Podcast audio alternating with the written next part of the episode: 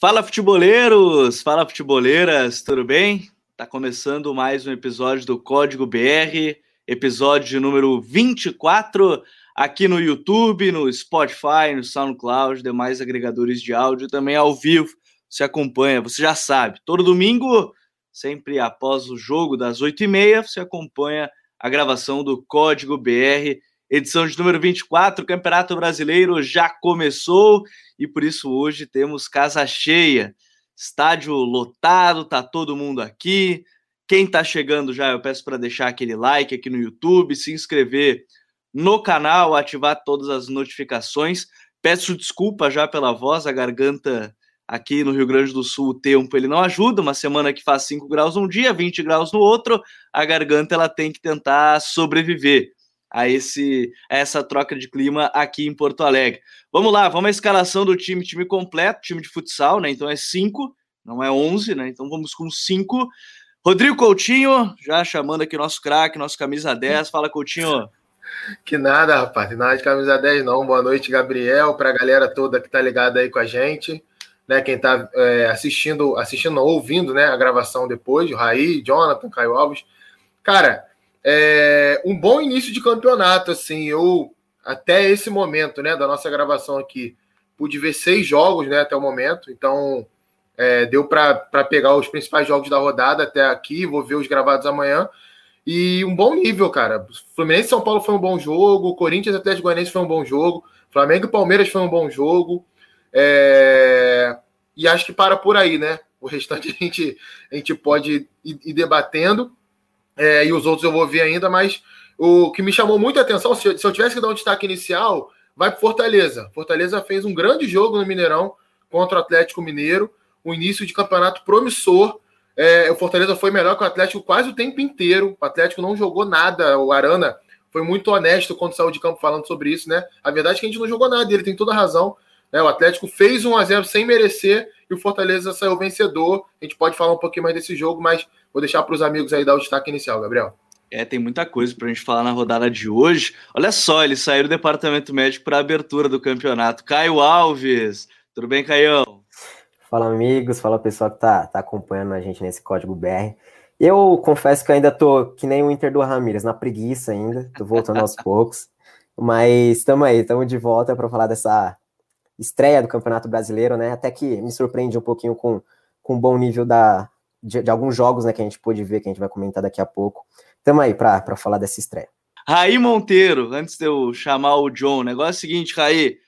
Começou o campeonato finalmente, casa cheia, bora para mais um código. Fala, Gabriel, abração para você, para a galera que está com a gente, professor Coutinho, o doutor Campeonato Brasileiro, o John. Também esse rapaz, Caio Alves, estou conhecendo hoje, muito prazer. É, foi uma rodada legal, né? Os jogos que eu tive a oportunidade de ver, boas partidas, e acho que esse seria o destaque do John. E como você já bem disse, a primeira rodada dos times do Nordeste, né? O, o Coutinho falou bem do Fortaleza na, na estreia, grande jogo diante do Atlético Mineiro, uma vitória muito boa. Destaque também, óbvio, para o Bahia pela vitória, 3 a 0 uma vitória muito contundente sobre o Santos.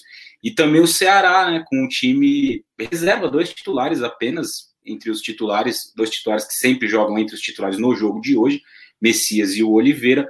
Conseguiu uma vitória muito importante contra o Grêmio no finalzinho ali do jogo prova um pouco daquilo que a gente conversava na semana passada. O Ceará tem um elenco mais qualificado e vai poder brigar um pouco mais acima, pelo menos na minha visão e do Coutinho, e a gente vai falar isso todo o programa aqui, porque o Ceará vai chegar longe nesse Brasileirão. Mas vamos lá, tem bastante coisa legal para a gente conversar. Bom, duas coisas antes da gente começar. Deixa eu mandar um salve para todo mundo que já chegou aqui no chat, já está mandando mensagem, né? Então, abraço para todo mundo. É, e também que a gente chegou aos 10 mil inscritos aqui no canal no YouTube. Se você ainda não é inscrito, se inscreve para ativar aí todas as notificações. Então, o negócio é o seguinte: muito obrigado aí para todo mundo que já está chegando em mais um, um episódio. Vamos lá, é, eu vou começar para o jogo que tá, acabou agora há pouco, inclusive, para aproveitar todo mundo que está chegando de cara aqui, e eu vou aproveitar a frase justamente que o Caio ele trouxe, né? Preguiçoso como o time do Ramires. Coutinho, a gente falava até no intervalo que se o Inter seguisse daquele ritmo, ganhava, né? Mas o segundo tempo foi muito, muito abaixo. Time lento, time que não conseguiu controlar o jogo. Foi muito mal o Inter, né?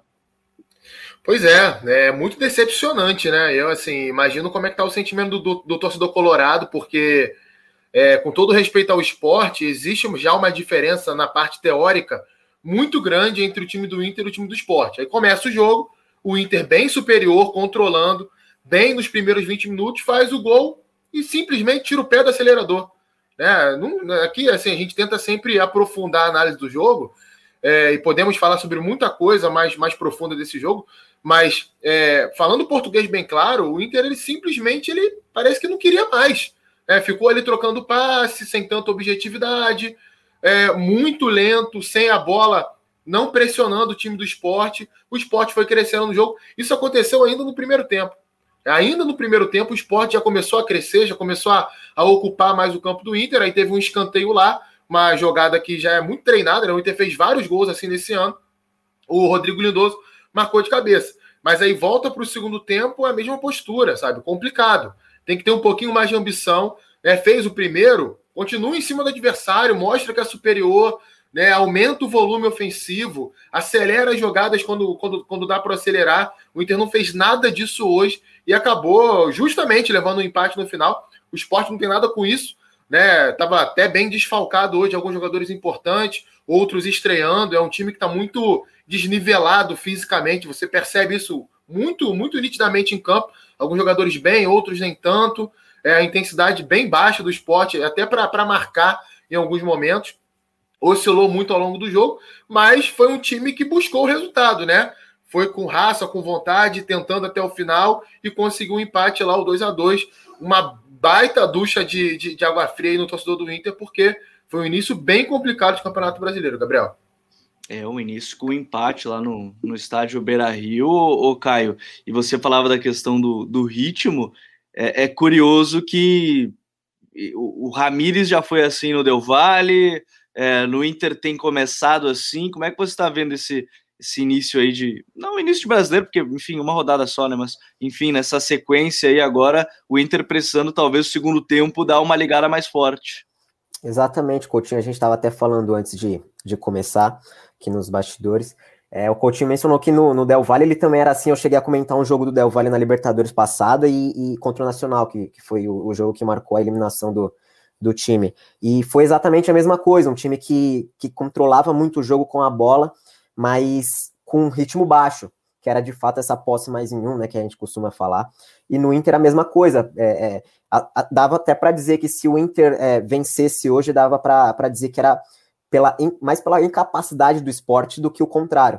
Porque o Inter, do início ao fim, tirando os 20 primeiros minutos ali, que naturalmente o time elevou um pouquinho a régua de, no nível de, no sentido de intensidade, mas depois desses 20, desses 25 primeiros minutos ali do, do jogo, o time sentou no, no, no resultado, no, na posse de bola, no controle com a posse de fato, mas não, não nem com a bola eu acho que o time jogou muito bem. Acho que se dá para tirar alguma coisa de positiva do, do time, eu acho que foi sem bola, né? A pressão pós-perda ali, às vezes, quando o ritmo estava alto, o time até que marcando bem, pressionando bem a saída de, de bola do esporte, mas, mas é, e isso o, o, complicado é que não é só desse jogo.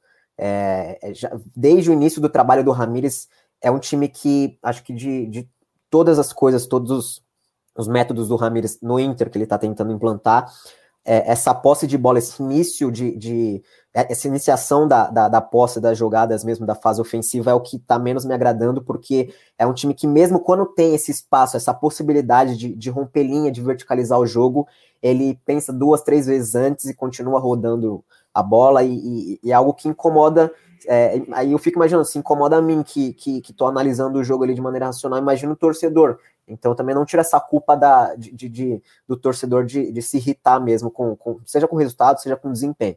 Então não é de hoje, eu quero acreditar que o time não tirou um pouquinho o nível de intensidade pela parte física, é, pela sequência de jogos, eu quero acreditar um pouco nisso, ainda que seja característica dos times do Ramires, mas hoje não dá para tirar muita coisa boa, não.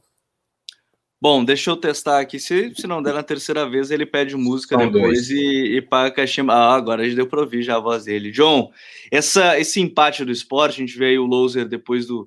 É, acabou perdendo né, o, o, título, o título estadual, mas que chega aí agora nessa, nessa Série A para manter o time e conseguir um resultado que, no final das contas, vai valer muito no final do campeonato esse pontinho no Beira-Rio, né? Ponto extremamente importante, né? E precioso, ainda mais porque o esporte é tá uma equipe que ainda está se ajustando, né? Se reformulando, chegando alguns jogadores, o André fazendo a sua estreia hoje. Uh, o Louser surpreendeu colocando o Rainer de titular. Uh, colocou também o Mocelin, dois jogadores que chegam com seu aval, já estrearam fazendo é, um bom jogo, até diga-se de passagem. É, não teve a sua dupla de zaga principal, né? O, o, o Adrielson foi para o Al lá a equipe comandada pelo Aldair Hellman. O, o, o, o xerife, né? O nosso o Maidana teve uma lesão no pubis, também desfalcou, e aí veio o Sabino e o Thierry, né? Jogadores que não estavam com o ritmo de jogo tão, tão aguçado como os dois de frente. Mas o time fez um jogo dentro do que era esperado, né? Na final do Pernambucano não conseguiu é, ter uma construção tão boa, voltou a repetir isso. Teve alguns lampejos, principalmente depois da entrada do André. A gente viu algumas dinâmicas é, aproxima, a partir de aproximações. Uh, o Maxwell deu outra vida ao ataque. É, eu acho que o esporte, o torcedor do esporte sai satisfeito com o empate e também por, por, por ver alguma coisa além além do que ficou, de, ficou hoje. Né? Deixa uma impressão que pode dar mais. Pode dar mais com a chegada desses jogadores, o encaixe de alguns, como é o Maxwell, que entrou bem, o André fazendo alguns pivôs interessantes, a aproximação do, do Thiago Neves, que, claro, não é aquele cara que tem uma intensidade, não vai jogar 90 minutos de, de, de, de, altíssimo, de altíssimas ações, mas é um cara que, dentro do elenco do esporte, é um cara ainda que faz a diferença. Claro que a gente tem que ressalvar uh, o custo-benefício, como o Coutinho sempre coloca, né, esse custo-benefício do Thiago Neves, mas dentro de um elenco pobre de ideias, muitas vezes, um cara que representa o oásis é o Thiago Neves. Fez um bom jogo, fez um bom jogo dentro do possível, o esporte consegue um ponto, um ponto importante diante de um Inter modorrento, né? Principalmente depois dos 20 minutos, como vocês já bem ressaltaram. É, e tem muita coisa para a gente falar do, do campeonato, e enfim, a primeira rodada se encerrando, né? A gente tem finalizada já a primeira rodada, repassando ela que começou no sábado com Cuiabá e Juventude 2 a 2 Bahia 3, Santos 0, São Paulo e Fluminense 0 a 0 aí hoje teve, hoje eu digo domingo, né, Atlético Mineiro e Fortaleza 2 a 1 Fortaleza, Flamengo 1 a 0 no Palmeiras, Ceará 3 a 2 no Grêmio, Atlético Goianiense 1 a 0 no Corinthians, Red Bull Bragantino 3 a 0 na Chape, Atlético Paranaense 1x0 no América Mineiro e esse empate no estádio Beira Rio em 2 a 2 E aí eu já quero ir para o jogo que trouxe a expectativa. Né? A expectativa era muito grande pelo reencontro né, entre Flamengo e Palmeiras, jogo no Maracanã, que foi nesse domingo, né, às 4 horas da tarde. E aí, Raí, é um jogo que gerou muita expectativa, ao mesmo tempo que para alguns não foi um bom jogo, para outros foi. Como é que foi para ti esse esse Flamengo e Palmeiras que deu vitória da equipe para o Rogério Ceni. Daqui a pouco a gente vai botar na imagem alguns números do Futuri Pro, mas o que, que ele chamou a atenção? Cara, eu gostei do jogo, achei o jogo bom. É, é porque talvez algumas pessoas tentaram comparar né, com aquele jogo do, da Supercopa do Brasil, e aquele confronto até foi um jogo mais eletrizante, teve mais gols, né? O primeiro tempo vira ali 2 a 1 um para o Flamengo, numa virada. O Palmeiras faz um gol cedo, o Flamengo vira, e depois no segundo tempo tem um empate é, foi um jogo um pouco diferente nesse sentido só, mas eu achei o primeiro tempo bem legal no, no, no, sob o ponto de vista de que os dois times conseguiram entregar bem aquilo que eles gostam, né? Aquilo que eles mais gostam de fazer. Então o Flamengo sempre na tentativa de ter a iniciativa, de se instalar no ataque, de trocar passes, muito muito conduzido pelo Arrascaeta, né? As movimentações dele com o Bruno Henrique. Ele até tem uma finalização da entrada da área, tem uma outra jogada que ele cria uma boa chance também. E o Palmeiras, de novo, muito perigoso nos contra-ataques. A tentativa de fazer uma marcação muito firme no meio-campo, com o Felipe Melo, principalmente. Acabou fazendo até muitas faltas, né? Principalmente na etapa inicial. E um Patrick de Paula bem também, em alguns momentos, até tentando conduzir um pouco mais a bola. Achei bom o jogo do Patrick. E o Palmeiras muito nessa tônica dos contra-ataques, né? Tem aquela chance muito boa, uma bola do Rafael Veiga, que encontra o Rony, ele cruza para o Luiz Adriano, sempre em poucos toques. O segundo tempo já teve um panorama muito diferente, né? Quando o jogo vai para o intervalo, é, a gente tem ali uma perspectiva de que, pô, o segundo tempo vai dar uma disputa legal também, né? Esse primeiro tempo parelho, os dois times criando, os dois times finalizando. O Palmeiras até conseguiu ser mais perigoso, né? Então havia ali uma expectativa de uma disputa muito franca no segundo tempo. E, na minha visão, isso não aconteceu. O Flamengo dominou o jogo amplamente, conseguiu ter um, um domínio maior da bola dentro do campo de ataque, conseguiu melhorar também as suas ações assim que a bola que perdia a bola, né? Então perdia, recuperava rapidamente, forçava o erro, não dava espaço para o Palmeiras contra-atacar. Achei o segundo tempo muito consistente do Flamengo também nesse sentido. E aí veio o gol, né? Numa jogada muito interessante do, do Bruno Henrique. E eu acho que isso é um ponto legal também, porque essa temporada até aqui, né? Não sei o que os amigos pensam, mas não tem sido uma grande temporada do Bruno Henrique do ponto de vista de desempenho individual. Né? Acho que até outros jogadores do Flamengo têm jogado mais que ele, Arrascaeta, o Gabriel, o Pedro tem entrado bem também. É, e, e, ele foi um cara muito importante nesse passado recente do Flamengo. E nessa temporada, talvez um pouco abaixo desses demais. E hoje ele fez um jogo muito interessante, muito bom, né? Com a produção do gol, com outras boas jogadas em velocidade. É, eu acho que foi um jogo que outra vez mostrou pontos que o Palmeiras precisa evoluir, principalmente na questão de quando o jogo foge muito daquele cenário que o Palmeiras mais gosta, que é o de marcar forte contra-atacar, quando o Palmeiras precisa produzir uma outra alternativa. O time tem muita dificuldade. Hoje a gente viu o Palmeiras, por exemplo, terminar o jogo com o Gustavo Gomes como atacante, né? Lá dentro da área, esperando uma bola cruzada. Isso é muito pouco para o que o Palmeiras tem como elenco. E, e, a questão do Flamengo não sofrer gols, né? Claro, ainda existem erros, ainda existem coisas para serem corrigidas, mas eu acho que é muito o ponto de o time conseguir recuperar confiança nesse sentido. Uma sequência de jogos importantes sem sofrer gols pode fazer com que o time do Rogério esteja mais confiante lá atrás e também com a volta do Rodrigo Caio e do Diego Alves. Mas foi, foi um grande jogo. Para mim, foi o grande jogo da rodada. Tem aqui alguns comentários já, inclusive. O Daronco parou de mais jogo, apitava tudo. Gostei bastante do jogo do Arrascaeta, jogou demais. Segundo tempo, o Palmeiras caiu nível, não sei só por conta do físico. E a arbitragem parando o jogo toda hora. É, o Coutinho, é, além do número alto de faltas, se eu não me engano, foram 54, foi um número bem elevado de, de faltas em, em, Palmeiras e Flamengo. Vou até colocar na tela um dado que a gente separou do Futuri Pro, a gente postou nas redes sociais. Flamengo manteve um nível de pressão hoje que atrapalhou muito o Palmeiras, né? Palmeiras não conseguiu sair jogando hoje com tranquilidade. O Flamengo encaixou muito bem nessa bola, é, não deixando o, o, o, Palmeiras respirar na saída, hein, Coutinho? Sim, sim. É, o Flamengo ele tem melhorado bastante nessa questão da, principalmente da pressão pós-perda, né? Que o Caio citou da, do, do jogo do Inter que nada mais é do que o, depois que o time perde a bola, já começar a pressionar logo e impedir o contra-ataque adversário. O Flamengo fez isso bem hoje, né? As jogadas de perigo do Palmeiras, elas foram muito mais de mérito do Palmeiras do que de demérito do Flamengo, né? Encontrar o Luiz Adriano no pivô e depois o Rony em profundidade. Então, é, a gente tem que ter noção também, né? Às vezes a torcida do Flamengo é muito. Ela cobra bastante o time achando que o Flamengo tem que atropelar todo mundo. Do outro lado era o Palmeiras, sabe? Era um time que, que tinha qualidade também. Então, é, concordo com basicamente tudo que o Raí falou com relação ao jogo. Eu tive a mesma leitura. Né? O Flamengo foi muito superior no segundo tempo.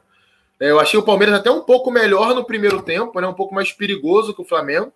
Mas o Flamengo no segundo tempo dominou as ações completamente. O Palmeiras só voltou a assustar ele no finalzinho, né? Depois o Flamengo já tinha feito um gol.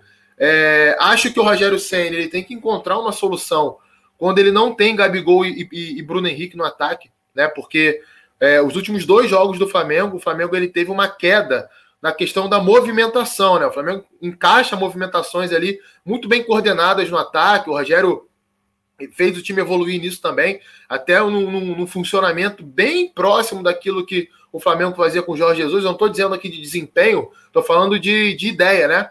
É, as movimentações são muito parecidas, são muito próximas da que o Flamengo fazia na época do Jorge Jesus. E quando o Gabigol não joga, essa dinâmica ela, ela é atrapalhada. Eu não estou dizendo que o Pedro atrapalha o time do Flamengo, não é isso. Mas é preciso encontrar uma solução quando vai jogar Pedro e Bruno Henrique e Pedro e Gabigol, porque são jogadores diferentes. E o Palmeiras conseguiu travar o Flamengo no primeiro tempo hoje muito por conta disso. Na segunda etapa, quando o ritmo caiu um pouquinho, o Flamengo se impôs. E o Bruno Henrique é aquilo, né, cara? Ele é um cara que é melhor você não tirar ele do jogo, a não ser que ele peça para sair. A qualquer momento ele vai resolver para você. Eu já acompanhei vários jogos do Flamengo, é que o Bruno Henrique estava mal em campo, não estava jogando bem, de repente a bola sobrava para ele, ele resolvia. Cita aqui um jogo muito famoso, Flamengo Inter, quartas de final da Libertadores no Maracanã.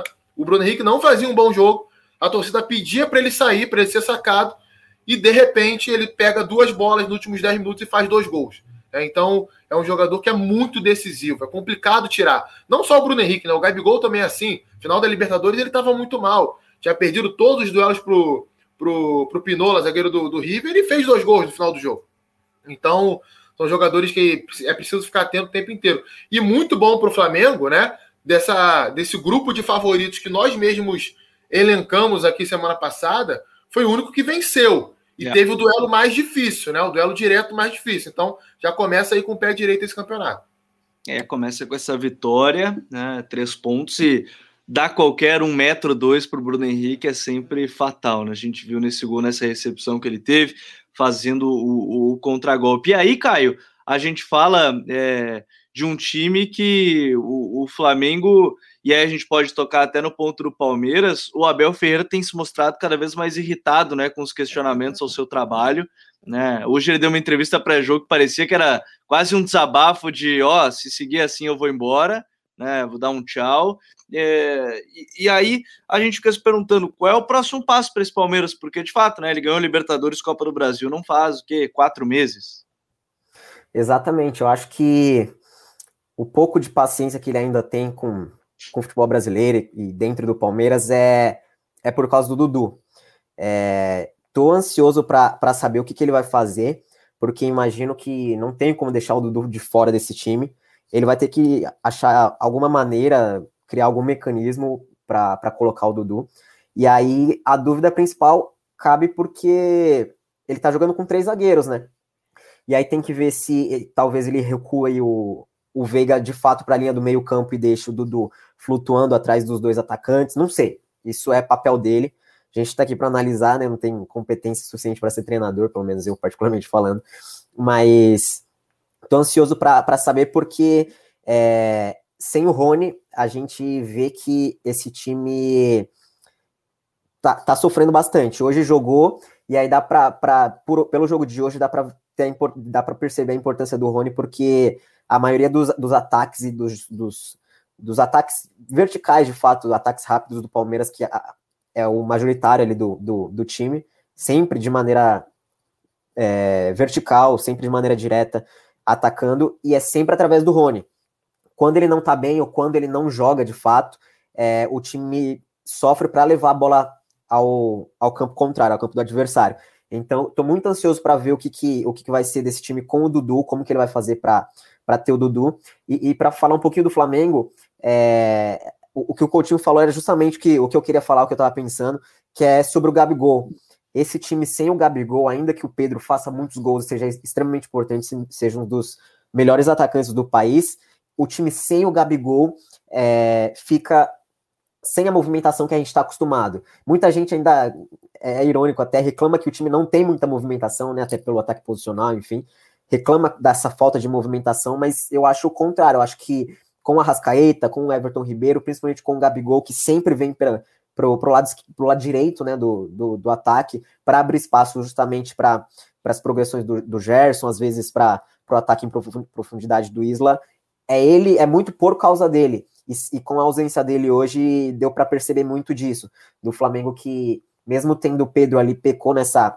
Principalmente no primeiro tempo, né? Que o, o Palmeiras foi superior, ou conseguiu equilibrar bem o jogo, é, dessa falta que o, que o Gabigol teve é, que é o que, que, ele fez. Mas, enfim, falando do Palmeiras, eu tô, tô bastante ansioso para ver o que, que ele vai fazer do, do Palmeiras com o Dudu, porque hoje você até falou dele, de uma aspas dele, né? E depois do jogo ficou pior, porque ele falou que, que a imprensa brasileira trata o, o, futebol do, nacional como sensacionalismo, sendo em referência Sim. a aspas dele da semana passada, sendo que ali eu acho que tem muita, muita má fé nas, na, em algumas frases que ele, que ele produz, reproduz, mas a da semana passada não tem condição dele dizer que o Palmeiras, que o, que o São Paulo foi inferior, que o São Paulo não, não jogou melhor que o Palmeiras, sendo que o time não finalizou a gol.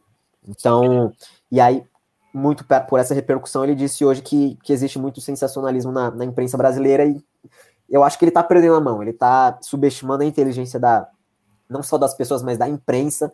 É, eu, vejo muitas vezes ele tratando como se ninguém soubesse analisar um jogo, como se ninguém soubesse analisar um trabalho, é, principalmente de alguém que vem de fora. Então, acho que tem que tomar um pouco mais de cuidado na hora de, de falar, porque ele não fala ali. Às vezes ele pode pensar que ele está falando só para a torcida dele, mas tem mais gente acompanhando o trabalho dele. é, mas gente que tenta entender e quando ele não fala do jogo, quando ele, ele dá essas desculpas, porque o da semana passada, em relação ao, à final da, do Paulista, foi uma desculpa, eu acho que não, não cabe bem para uma pessoa, para um treinador de tamanha capacidade que ele tem.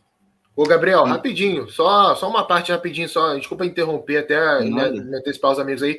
É porque a bola tá quicando e o Caio foi feliz nesse comentário, que é o seguinte: fala também, o Abel Ferreira também tá cheio de frescura, né? Fala o português claro aqui, porque, ah, não, porque é aniversário da minha filha e eu não, não tenho o direito de comemorar. Ele falou uma coisa disso antes do jogo ali. Peraí, meu amigo, peraí. Né? Quantos e quantos trabalhadores que de diversas profissões têm que trabalhar no dia do aniversário da filha e por causa disso ninguém pode te criticar? O Palmeiras hoje não jogou um bom futebol. Não jogou um futebol suficiente para fazer frente ao Flamengo. Ele tem que ser criticado, é isso. E tá dizendo aqui uma pessoa, é só pesquisar, dá um Google aí. Já escrevi vários textos elogiando Abel Ferreira.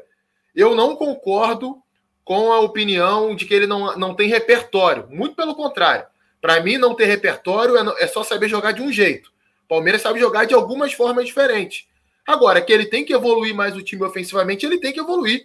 Né? O Palmeiras não pode depender só da bola esticada para o Rony, não pode depender só do, do pivô do Luiz Adriano. É, tem que trabalhar essa bola um pouco melhor, tem que ter maneiras diferentes de jogar. Então, assim, é, beleza, ele tem é, é, razão em, em, até certo ponto de. Porque realmente a gente sabe que a avaliação do jogo do Brasil ainda é muito pobre. A gente tem que evoluir muito nisso.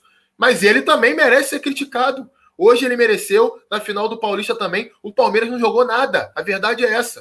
Né? Ele não tem que ficar querendo é, usar subterfúgios ou, ou, fugindo pela tangente, dando desculpa, não. Tem que ser criticado também. Ele não é melhor do que ninguém. Se fosse o Filipão é, com o time do Palmeiras jogando jogo hoje no Maracanã, seria criticado. Então Abel Ferreira tem que ser criticado também.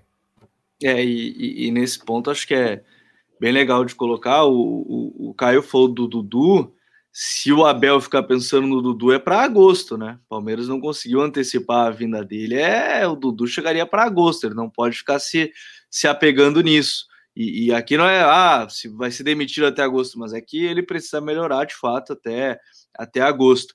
É, e aí a gente já vai falar da estreia do, do Silvinho lá no Corinthians também, mas eu quero colocar um outro jogo que para mim movimentou muito essa rodada, que eu acho que a gente tem que colocar em pauta, mas antes eu vou, vou chamar o Raí. Raí,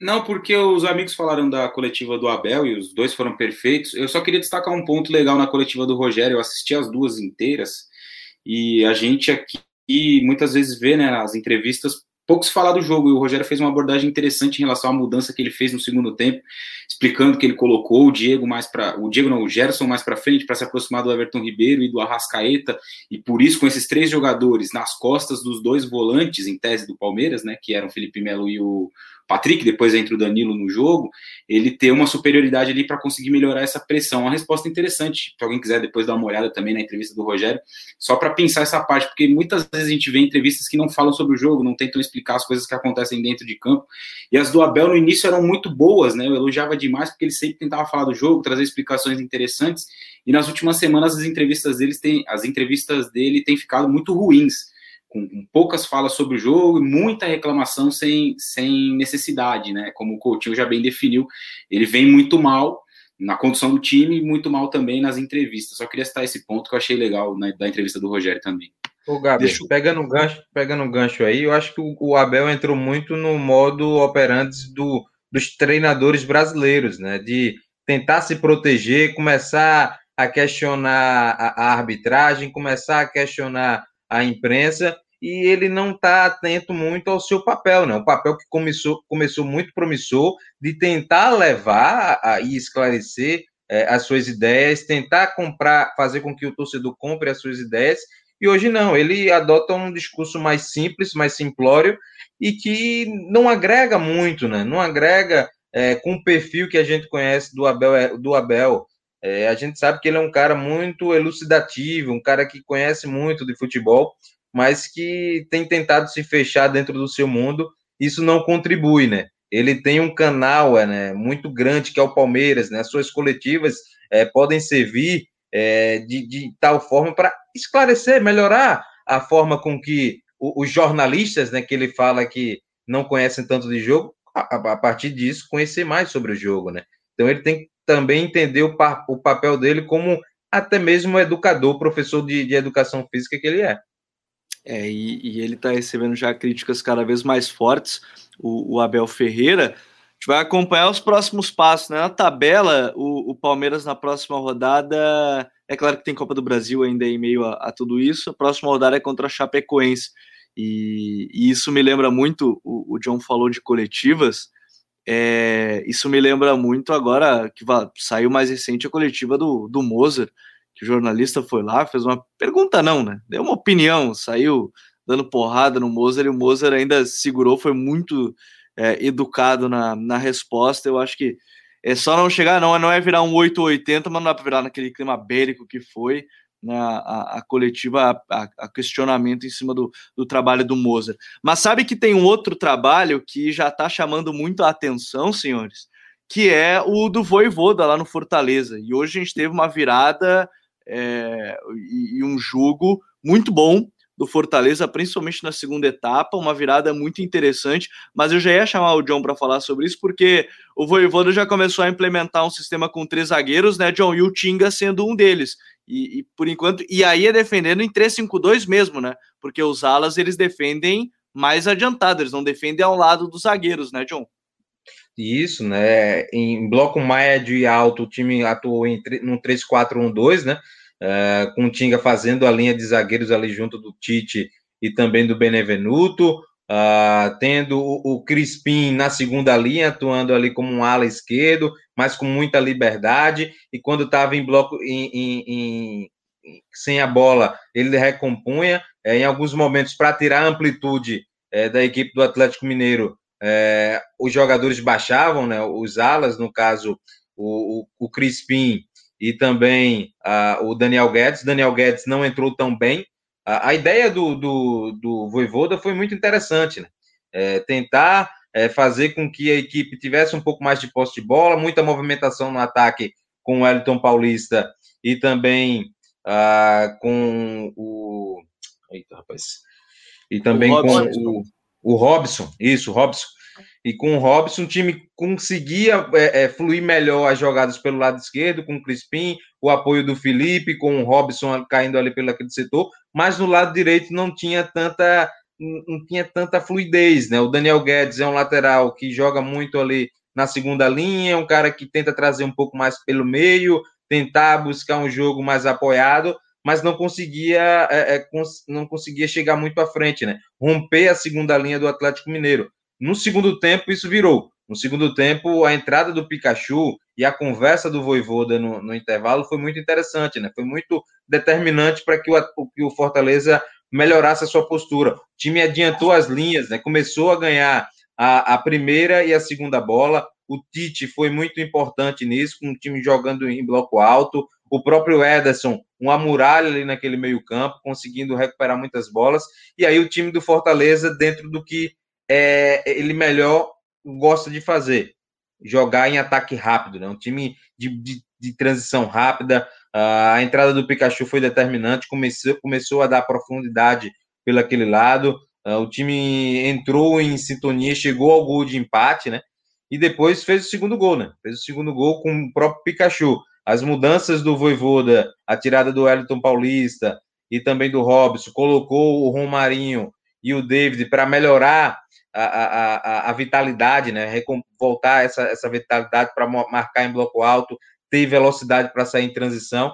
É, o time do Fortaleza jogou muito bem, principalmente no segundo tempo, e conseguiu uma vitória importantíssima para esse início de Série A. E, e sabe, o, o Coutinho, você falava logo no início, né? É, é, ali da, da, questão da atuação e da frase do Guilherme Arana, e, e, foi muito sincero, né? Ele cometeu o que chamam de sincericídio, né? Ah, como é que foi o Galo? Não jogamos nada. Né? Ele, ele, quis resumir com não jogamos nada, e me chamou a atenção que o Cuca, depois do jogo na coletiva, falou que uma coisa eles estão trabalhando mais, que é a saída de bola desde, desde os zagueiros. E ele quer, mesmo que talvez estejam percalços no meio desse caminho, seguir trabalhando isso é uma mudança em relação ao que a gente via desde o início da temporada com o Cuca, né? Ao invés de um lançamento um pouco mais longo, vai buscar esse jogo pelo chão. Chama a atenção porque ele fala isso agora em coletivo, o Coutinho. É, talvez, talvez ele esteja pensando na característica de alguns jogadores dele, né? Por exemplo, o Nacho Fernandes, que é o jogador mais talentoso de meio campo, se ele jogar num time que fica, fica, fica fazendo ligação direta o tempo inteiro, ele não vai conseguir colocar em prática aquilo que ele sabe fazer, né? Que é um jogo é, mais curto, de achar os companheiros, jogador que tem uma mudança de direção muito, muito, muito interessante, né? Ele tem um passe muito bom, finaliza muito bem de média distância. Então, se ele passar o jogo brigando por segunda bola, provavelmente ele não vai conseguir colocar em prática aquilo que ele tem de melhor. Ele tem o Alan, que é um volante de, de qualidade no passe também, né? É, ele tem o Hulk, que é um jogador que é mais potente fisicamente, mas trabalha bem de costas, sabe fazer um pivô ali, sabe articular também. O próprio Arana é um jogador que também acrescenta nesse, nesse contexto. Então, talvez ele esteja pensando nisso. Agora, é, o Atlético ele só conseguiu hoje é, se sobressair em alguns minutos porque o Fortaleza no primeiro tempo tentava sair para jogar. Aliás, isso é uma coisa que a gente tem que elogiar. Né? O Fortaleza, em nenhum momento, a não ser no, no segundo tempo, depois que, que fez o 2 a 1 né? que era uma coisa normal, mas antes daquilo ali, jogou no campo do Atlético Mineiro o tempo inteiro, tentou ficar com a bola, né, tentou se impor. Quando empatou o jogo, o Galo saiu para jogar, então é natural que você se retraia um pouco mais por uma imposição do adversário, e aí tem espaço para o contra-ataque, como foi inclusive o segundo gol. Mas é, a ideia do Fortaleza nitidamente não era dar bola para o Atlético e jogar no erro, não. Era jogar com a bola no campo do Atlético Mineiro e tentou fazer isso no primeiro tempo não conseguiu, né? Acho que faltou um pouco mais de movimentação para gerar as linhas de passe. Aí o Atlético roubava e saía em contra-ataque. Então, só nesse ponto o Atlético conseguia se sobressair. Tirando isso, o Atlético não conseguiu, porque às vezes a gente olha o resultado assim, né? Quem não viu o jogo pode pensar: 2 a 1 um Fortaleza, ah, o Atlético deve ter pressionado e o Fortaleza ficou no contra-ataque e aí jogou lá. Aí vê o último gol, viu, viu que foi um contra-ataque. Ah lá, o gol, gol de contra-ataque, o Atlético todo na frente. O jogo não foi aquilo ali, não. Né, o Atlético ele não conseguiu se impor com posse de bola e até tentou fazer isso. Fortaleza foi bem mais organizado. Me agradou muito a dinâmica do meio-campo do time Fortaleza, né? São três jogadores, o Felipe um pouco mais recuado, o Vargas e o Ederson com mais liberdade, mas eles trocam de posição, né, durante o jogo inteiro, basicamente. Um vem um pouco mais atrás, outro se adianta. Ganharam o meio campo no segundo tempo, né? O Fortaleza tomou conta do jogo. Robson bem no ataque também. Achei até que ele foi substituído um pouco cedo, talvez por uma questão física. É, é, enfim, um time muito bem. E o, Iago Pikachu decisivo, né? Uma outra coisa que me chamou a atenção: Lucas Crispim como ala esquerdo. Né? Ele que Sim. nem canhoto, ele é destro, né? jogando como ala esquerdo e fez um bom jogo, jogou bem. É, tô curioso para ver essa sequência aí. Acho que não vai brigar por nada muito em cima, não, mas vai ser um time que vai tirar muito ponto de favorito nesse campeonato. Pode ter certeza disso. Os maldosos dirão que Pokémon é melhor que Marvel, né? Ganhou o Pikachu. Essa foi do Caio Batatinha, nosso analista de dados, largou no Twitter. Eu tive que rir, tive que compartilhar hoje aqui na gravação. E, e, tem muito recado aqui. O Gabriel Rocha Silva, meu xará, ainda mandou. Só nessa rodada já teve jogos melhores do que no primeiro turno do ano passado. É, depois do nível técnico do Brasileirão passado, muito baixo, a tendência de melhoria e aprendizado para os próximos anos. Eu conversei com o Marquinhos Santos, técnico do Juventude, e ele disse que sim, acredita num campeonato muito bom, tecnicamente, inclusive. E aí, Raí, a gente fala de um campeonato muito bom, justamente a gente vê um nível que é o Voivoda no Fortaleza, a gente vê tantos treinadores. Eu vou usar o exemplo do Voivoda, que é o jogo que a gente está comentando, que, que para mim, assim, ele, ele pode dar muito certo aqui. E já mostrou que não vai ser um time que vai querer o Fortaleza marcando em bloco baixo e que vai botar um time para marcar lá em cima, vai tentar pressionar, vai tentar sair jogando. É, exatamente. E essa vitória, né, na, no, no Mineirão contra o Atlético também transforma o Fortaleza de cara. É claro que isso pode mudar e até deve mudar mas em uma das grandes atrações aí dessas primeiras rodadas, né? Porque conseguiu bater em um, um, time que muita gente coloca como candidato ao título, a gente mesmo colocou aqui na semana passada, né? O Atlético como candidato por conta do elenco que montou, do, do excelente time que tem. Então isso é um ponto legal, né? E um time já com bastante personalidade, mesmo com pouco tempo de trabalho, com bastante confiança também, porque ganhou um título no fim de semana passado contra um adversário que hoje é mais bem estruturado, que é o caso do Ceará. E, e, exatamente com esse ponto legal que você citou em relação à questão dos três zagueiros e dos laterais. Ele até falou sobre isso na entrevista, né? Que um dos pontos que ele tinha achado mais positivo do, do Fortaleza no jogo era exatamente esse compromisso dos dois jogadores do, de lado, de conseguir fazer essa pressão à frente em vários momentos, né? Sem recuar, sem ficar, sem ficar marcando lá atrás. E, e uma vitória muito grande do Fortaleza, né? Como a gente falou no início, a rodada foi muito boa para os times do Nordeste e o Fortaleza se torna uma das grandes atrações, pelo menos dessas primeiras, dessas primeiras rodadas. Tem um clássico agora, né, no meio de semana, contra o, contra o Ceará, vai ser um jogo legal também de acompanhar por conta dessa, dessa nova característica do Fortaleza, né, deve ser um time que parte para cima, o Ceará já é um time que tem um outro tipo de jogo, então nesse sentido o confronto também encaixa e isso é legal. E, e acho que mais do que isso também o torcedor dessa vez tem, tem de novo, né, a perspectiva de ver um Fortaleza que possa competir na Série A como aconteceu quando o Rogério treinou o time, né, naquele, principalmente naquele primeiro turno do ano passado, antes dele treinar o Flamengo, quando o Fortaleza esteve lá em cima, entre os primeiros, e, e a melhor defesa do campeonato durante um bom trecho, né? Então é legal ver esse trabalho inicial do Voivoda, e Voivoda, né? A gente ainda tem um pouco de dificuldade para pronunciar, mas é legal ver esse trabalho inicial e a expectativa é que isso se mantenha, né? Porque em algum momento vai vir uma oscilação, o time vai ter jornadas ruins, vai acabar perdendo jogos, isso vai acontecer ao longo de 38 rodadas, mas me parece que a gestão do Marcelo Paz é muito firme nesse sentido, né? Para que ele tenha tranquilidade, possa fazer um bom trabalho e tornar o Fortaleza, como eu disse, um time competitivo e legal de se ver jogar também. É, a gente tem ainda a próxima rodada só na outra final de semana, né? Porque meio de semana tem Copa do Brasil, vale lembrar, e tem Fortaleza e Ceará, inclusive, nesse meio de semana, com, com a Copa do Brasil.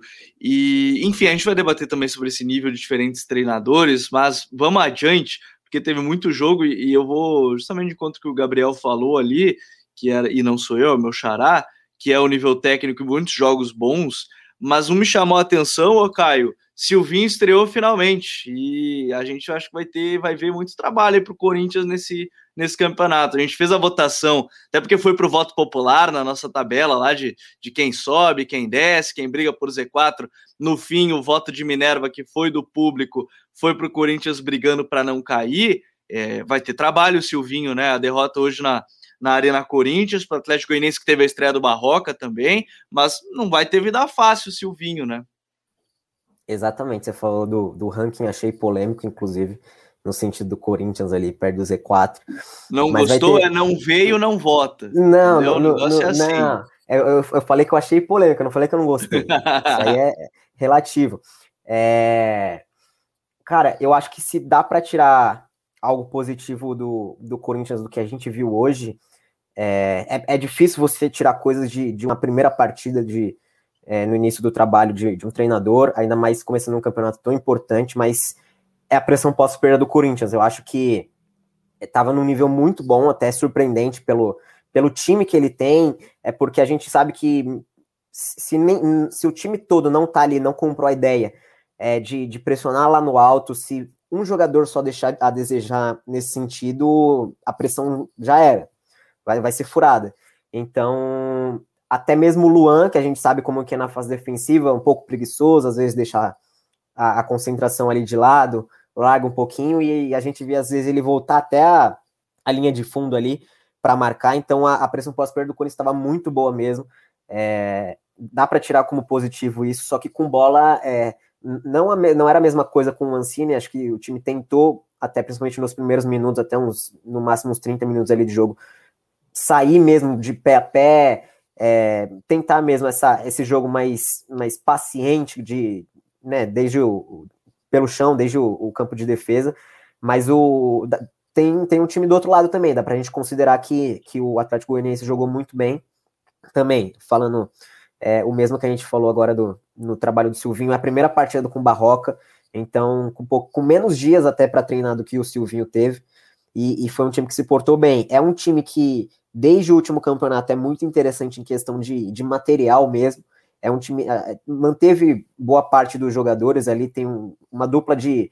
Acho que um dos que o mais curto ali do, dos jogadores do Atlético é a dupla de, de meio ali, o William Maranhão e, e, o Marlon Freitas, sempre muito regulares, jogando muito bem. Hoje não foi diferente, o Marlon jogou muito. É, o Natan também, zagueiro do, do Atlético, muito bem, com e sem a bola. Enfim, é um time que que mesmo diante do, do Corinthians, fora de casa, na primeira rodada, que, que a tendência é o, o time do quilate, do tamanho do Atlético, esperar um pouco mais no seu campo, tentou sair de pé a pé também, saídas limpas, desde o campo de defesa. O Corinthians sempre com dificuldade para sair, então não conseguia manter um, uma longa um longo nível de, de, de, tempo com, com a bola nos pés. Então, o, o, Gustavo errando, o Gustavo Silva errando muito também as tomadas de decisão no, no último terço do campo. Enfim, é um, é um técnico, o Silvinho, no caso, é um técnico que eu, eu, eu, eu observo que tem ideias, que tem bagagem, tanto como jogador quanto como, como técnico, no sentido de, de, de estudo, de. O Lyon é uma, é uma bagagem importante, mesmo que tenha sido pouco por pouco tempo. Eu acho que dá para adquirir uma certa experiência ali do que não fazer. Mas é, com esse material humano, eu acho que ele vai ter dificuldade com o que ele quer, que é sempre sair jogando, pressionando muito alto sempre. Eu acho que com esse calendário, é, que é jogo atrás de jogo, e, e querendo pressionar lá, lá, lá, em cima, lá na frente, sempre, todo jogo, acho que vai ter um pouco de dificuldade nesse sentido. Mas enfim, é o primeiro jogo, é, não dá para tirar muitas coisas assim em relação ao, ao trabalho como um todo, mas se dá para tirar alguma coisa como positiva é a pressão pós-perda antes da gente seguir nesse papo do, do Corinthians, é, em meio à nossa gravação, e é claro que é o ao vivo e você pode estar ouvindo depois, é, vem a notícia da questão da Copa América, né? A Copa América, por enquanto, suspensa, e, pelo menos, nosso colega Martin Fernandes, lá do Globo Esporte, é uma reunião em cima da hora na Comebol de que a competição pode ser cancelada. Mas, enfim, isso é papo para outro momento ainda. Né? Tomara. Como é que é, Coutinho? Tomara, não tem lógica essa Copa América acontecer, pelo amor de Deus. É, pelo jeito, não duvido também, de fato, essa Copa América 2021 ela, ela não acontecer. Agora, é, uma coisa, o, o, Caio falou sobre a pressão, mas uma coisa que me chamou a atenção, e, e aí eu acho que é, é, um ponto também, que o Renato Gomes tinha até escrito, é, Renato Gomes Rodrigues, escrito no site do trabalho do, do, do Silvinho no Lyon, é que os laterais com ele lá não subiam muito. Hoje eu senti falta do apoio do Fagner, o Coutinho pelo menos faltou um pouco do apoio do, do Fagner, não sei se é por, por, por orientação, se é porque o Corinthians não conseguiu chegar.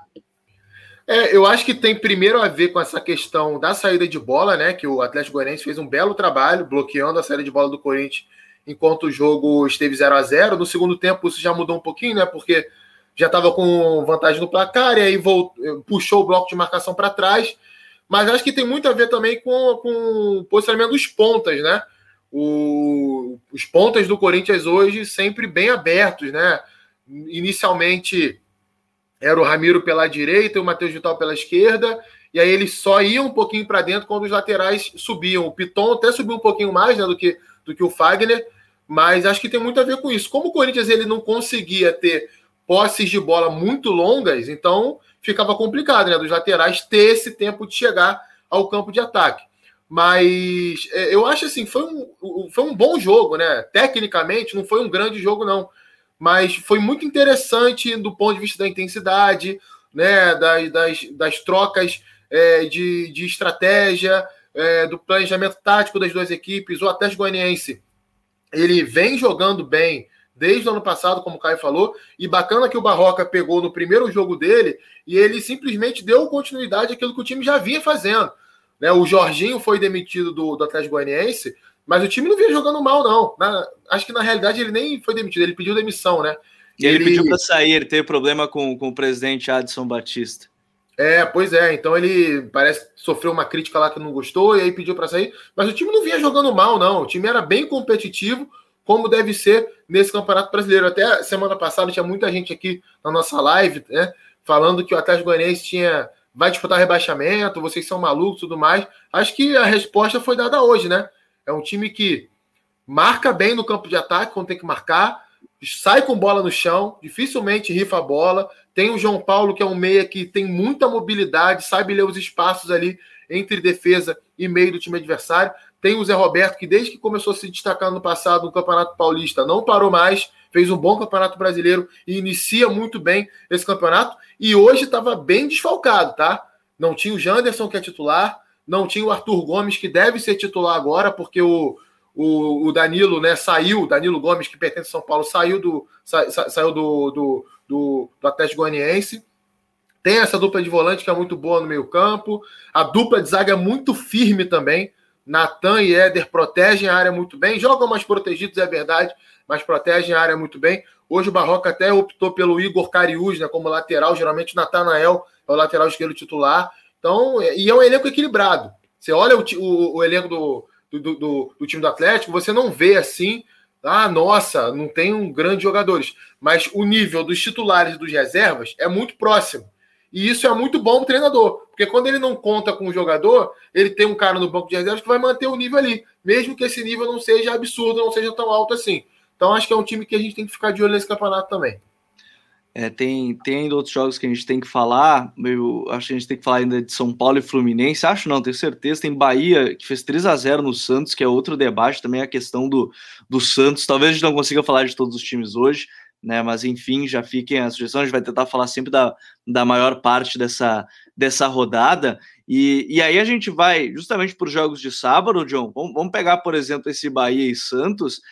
É, o Bahia, o primeiro tempo não foi lá dos melhores, né? O primeiro tempo que foi meia bomba, né? Vamos lá, vamos, vamos resumir assim. Mas o segundo me chamou a atenção, e até conversava com o Caio Batatinha, nosso analista de dados, que o esporte, o, o Bahia roubou muita bola no campo adversário.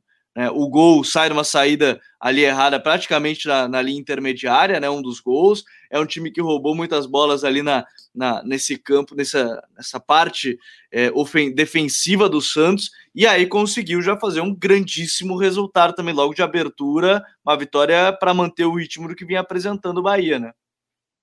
Como você bem falou, o primeiro tempo foi muito meio bomba, né? Principalmente pelo lado do Bahia pela questão da ausência do Nino Paraíba, né? Um cara que gera muito jogo pelo lado direito, dá muito volume ofensivo, cara importante na, na transição, na puxada de contra-ataque, porque é um cara que sempre dá opções de passes à, à frente da linha da bola. E, e, e, o lateral que o substituiu não conseguiu não conseguiu dar conta, né? Não conseguiu dar conta e, e prejudicou muito a, a, a, saída ofensiva da equipe do Bahia. Uh, o Santos, no primeiro tempo, foi até um pouquinho melhor, criou algumas alternativas, algumas chances, uma delas com o Marinho, mas não foi tão bem, né? Teve muita dificuldade para sair jogando de trás, né? Esse início de, de trabalho do Diniz é, se mostra que vai ter, é, é, um, vai ter que ter uma atenção muito grande para essa saída de bola, é, os jogadores com alguma dificuldade de, de realizar movimentos, é, buscar esse passe vertical, essa procura pelo terceiro homem. Foi muito difícil ontem, uh, ontem não, perdão, sábado, é, é, no caso ontem, né? A gente ainda está no domingo. É, a equipe do Bahia, é, o time do, perdão, o time do Santos conseguir sair, romper essa primeira linha do, do Bahia com essa pressão, né? Do Gilberto, do Rodriguinho, do Rossi, é, os três volantes, o, o Patrick, o Daniel e também o Tassiano encaixando bem, dificultando essa saída. No segundo tempo, tudo, tudo se abriu, né? Com 40 segundos, um gol de um gol de treino, um gol de, de com as digitais do Dado Cavalcante. O Tassiano chegou com esses dois gols, né? A cinco gols em 14 jogos, um cara que vinha sendo muito contestado aí no Grêmio, mas que tem dado a volta por cima no Bahia, um cara que chegou para complementar um pouco esse meio-campo do, do Bahia, né? Onde tem o Danielzinho e o Patrick que é, jogam mais na base da jogada, o Danielzinho organizando por trás, uh, o Patrick auxiliando nessa, nessa primeira construção, ali afundando entre os zagueiros, e o Tassiano pisando na área, assim como foi nos gols. Né? É, o Rossi, é, no segundo tempo, mudou um pouquinho o seu posicionamento, saiu de. Ele estava jogando muito no meio espaço entre o lateral e o zagueiro, passou a atacar um pouco mais a profundidade pelo lado do campo e conseguiu é, é, gerar os dois gols, né? Ele que deu as duas assistências. O Bahia jogando muito bem, né? Recomposição muito, muito legal também, sempre com sete jogadores atrás da linha da, da bola, os, a, a, os quatro zagueiros mais os três volantes. É, o Daniel fez uma partida muito interessante, principalmente quando ele começou a se aproximar mais do, do último terço do campo, dando algumas assistências. O primeiro gol saiu de um passe que ele buscou um passe cavado em direção ao Gilberto, aí o Pará espirrou o taco lá e aí a bola sobrou com o Rossi. Mas o Bahia fazendo um jogo muito consistente, um jogo muito tranquilo, onde conseguiu controlar muito bem a equipe do Santos, principalmente no segundo tempo. conduziu muito bem. E, e volta a ressaltar, essa trinca de meio do, do Bahia é muito, mas muito interessante, porque tem é, uma complementação muito bacana, coisa que poucos times no, no Brasil é, possuem. Isso, isso é uma coisa, né, Raí, que, que, o, que o Diniz vai ter trabalho. A gente falou do Silvinho ter trabalho no Corinthians, mas o Diniz vai ter tanto trabalho quanto, né? Porque vai ter que usar muito a garotada. Se fala agora na, na questão do Zanocelo, né? Que vai chegar para reforçar a equipe ali no meio-campo, mas se a gente pensa no Diniz, né? A gente pensa no time saindo jogando lá de trás, a gente. E, e é claro que, por exemplo, com o Sampaoli é, o Alisson foi titular, com o Ariel Holan também estava sendo titular, é, provavelmente ele vai seguir sendo titular, mas a gente não tem como conseguir ver um time saindo assim tão fácil com um jogador que é muito bom na marcação, fecha muito bem espaço, marca muito bem, mas que para dar essa continuidade lá da saída pode ter alguns problemas para o time, né? Ah, com certeza, é um desequilíbrio, né? O, o Alisson é um volante que a gente conhece bem, sabe que é um cara que tem muita qualidade na marcação e ele evoluiu bastante nos últimos anos, principalmente nessa temporada com o Cuca, né? Porque ele era um cara que era até tinha, era muito rotulado por, por ser mais violento nas chegadas e tal, e ele se tornou um, um, um volante que chega até mais limpo, mais firme, e foi muito, e foi muito importante na campanha com o Cuca. O João Paulo, né, que foi o titular do, do Santos no sábado, eu tava até, fui até olhar aqui enquanto estava falando, ele deu quase 30 toques na bola. E no, no, trabalho com o Cuca, eu acho que esse número. Acho não, tenho certeza que esse número era bem melhor, bem menor. Então já dá para ver ali uma tentativa, né, de colocar isso, de fazer com que o, o goleiro tenha uma, uma tentativa maior de sair jogando, de trabalhar a bola desde o campo de defesa. Mas eu acho que é muito difícil, cara. Eu acho que o Santos é um dos times mais difíceis de se avaliar hoje no futebol brasileiro, porque o Santos perdeu muito da última temporada para essa. O Santos perdeu o principal zagueiro, o Santos perdeu o seu volante com mais qualidade de saída para o jogo, que era o Pituca, perdeu o, perdeu o Sandri, né? Não definitivamente, mas por uma parte grande é, da temporada. Só volta para a reta final do ano, praticamente. É. Né? Então, perdeu praticamente para a temporada toda Perdeu o Soteudo, um atacante importante. O Caio Jorge ainda não se achou nessa temporada. Então é muito difícil, né, avaliar o Santos, porque é um time muito jovem e, e, até tem garotos excelentes. A gente falou aqui na semana passada do próprio Kaique, que é um cara que tá indo bem, o Ângelo, que apareceu com destaque também, mas são garotos muito jovens, 17, 18 anos. O tempo de maturação deles vai demorar para acontecer, né? E é natural eu acho que isso é positivo, por um lado, por ter o Diniz, que é um cara que também tem esse lado muito da, do, do, psicológico, né? Que ele trabalha bem com os jogadores, mas também tem um lado de que ele vai tomar muita porrada, porque ele já vem de, de uma sequência de trabalhos, embora o trabalho dele no São Paulo não tenha sido ruim, mas ele não conseguiu cumprir o objetivo final, né? Que era tirar o time da fila.